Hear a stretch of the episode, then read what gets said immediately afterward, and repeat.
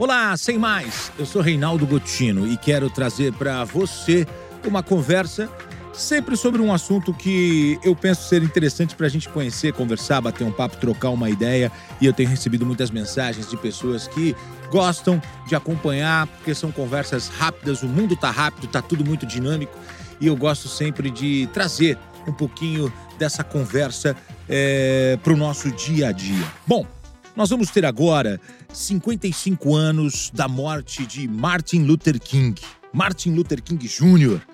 Uh, ele que nasceu no dia 15 de janeiro de 1929 em Atlanta, na Geórgia, e ele morreu em 4 de abril de 1968. Uh, muito jovem, inclusive, ele foi assassinado aos 39 anos uh, no Tennessee, em Memphis. Uh, agora, então, portanto, nas próximas semanas aí, em abril, nós teremos 55 anos da morte de Martin Luther King. Por que, que eu quero trazer esse personagem da história, esse nome importante para nossa conversa? Em tempos de tanta violência, em tempos de tanta agressividade, em tempos de tanta intolerância, em tempos de tantas discussões e agressões e polarizações, trazer Martin Luther King Jr. para o nosso dia a dia, eu acredito ser importante e fundamental. O, o King, ele teve um papel muito importante, primeiro na sua fé, na sua crença, naquilo que ele acreditava. E depois, como ser humano da, da, da sociedade, como um homem que pertencia a uma sociedade que precisava de mudanças.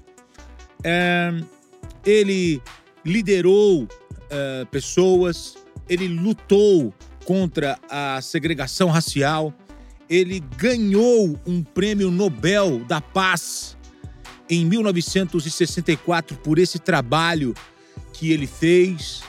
E por que, que eu quero trazê-lo para o nosso dia a dia? Porque Martin Luther King Jr. ele era um agente da paz. Em tempos em que as pessoas se perdem hoje nas discussões, nos debates, e, e, e a gente tem vivido isso, eu quero trazer o, o King para essa conversa nossa aqui, que eu acho fundamental. Mas aí eu quero destacar um dos atos de Martin Luther King. É, a gente sabe que nos anos 50 eram outros tempos, tempos muito difíceis para os negros. Eram outros tempos, tempos cruéis de desigualdade, tempos em que não se respeitava o próximo e se dividia a sociedade pela cor da pele. E eu quero trazer o, o King para essa conversa porque em dezembro de 55, Rosa Parks entrou em um ônibus, uma mulher negra entra em um ônibus e os negros, quando entravam no ônibus, eles não podiam se sentar. Os brancos iam sentados e os negros iam de pé. Mas e se o ônibus estivesse vazio? O rapaz negro podia sentar? Não. A mulher negra podia sentar? Não. A mulher grávida negra poderia sentar? Não. O idoso negro em um ônibus vazio, ele poderia, poderia se sentar? Não. Os assentos do coletivo eram para os brancos. Até que um dia, Rosa Parks, em 1 de dezembro de 1955, ela se recusou a dar o seu lugar no ônibus para um homem branco. Ela se sentou e disse: Vou permanecer aqui. Pediram para ela se levantar e ela disse: Estou cansada. Estou cansada porque trabalhei. Estou cansada de viver isso porque eu não sou diferente das demais pessoas. Bom, o ônibus parou, a polícia chegou, aquela mulher foi presa e uma tremenda confusão começou, um colapso na sociedade por conta desta prisão, por conta disso. E aí eles buscaram quem? para liderar é, este tema. Eles chamaram quem para conversar com a sociedade e dar os próximos passos? Martin Luther King Jr. E muitas pessoas vieram a ele dizendo: Ei, vamos lá, vamos quebrar tudo. Ei, vamos fazer uma manifestação violenta. Ei, vamos invadir, vamos protestar desta maneira. Vamos mostrar que somos fortes, que unidos nós vamos além. Martin Luther King Jr. disse: sim, vamos protestar, mas vamos usar a inteligência. Vamos usar a paz e não a violência.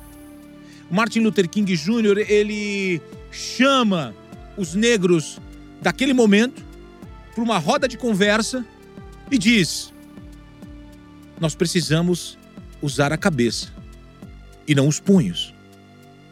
Porque senão a nossa violência vai gerar mais violência e a corda vai estourar sempre do lado do mais fraco. Nós somos os mais fracos e temos que mostrar que somos mais fortes. Como? Usando a cabeça, usando a inteligência. E Martin Luther King Jr. convida os negros da época para uma caminhada em paz. Martin Luther King Jr. chama os negros para uma passeata em paz. E aí as pessoas perguntam: mas nós vamos andar? Sim, nós vamos andar muito. E ao andar, nós vamos conquistar, sem quebrar absolutamente nada. Porque senão eles virão para cima com toda a força. O que, que Martin Luther King fez? Recomendou para que aquelas pessoas fossem ao trabalho sem usar o ônibus. Mas, King, nós vamos andar. Eu moro a 5 quilômetros, sim. Você vai acordar um pouquinho mais cedo e você vai. Só que você não vai gastar o dinheiro com a passagem. Amigos, quem tem carro, converse.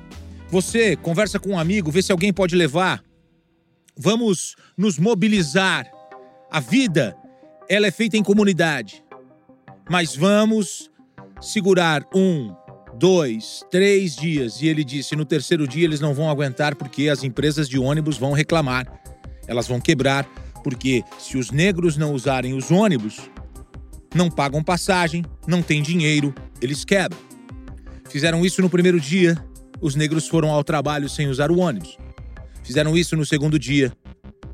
Os empresários chamaram as autoridades locais, os governantes locais, e disseram: se eles continuarem sem usar o ônibus, nós vamos falir, nós vamos quebrar.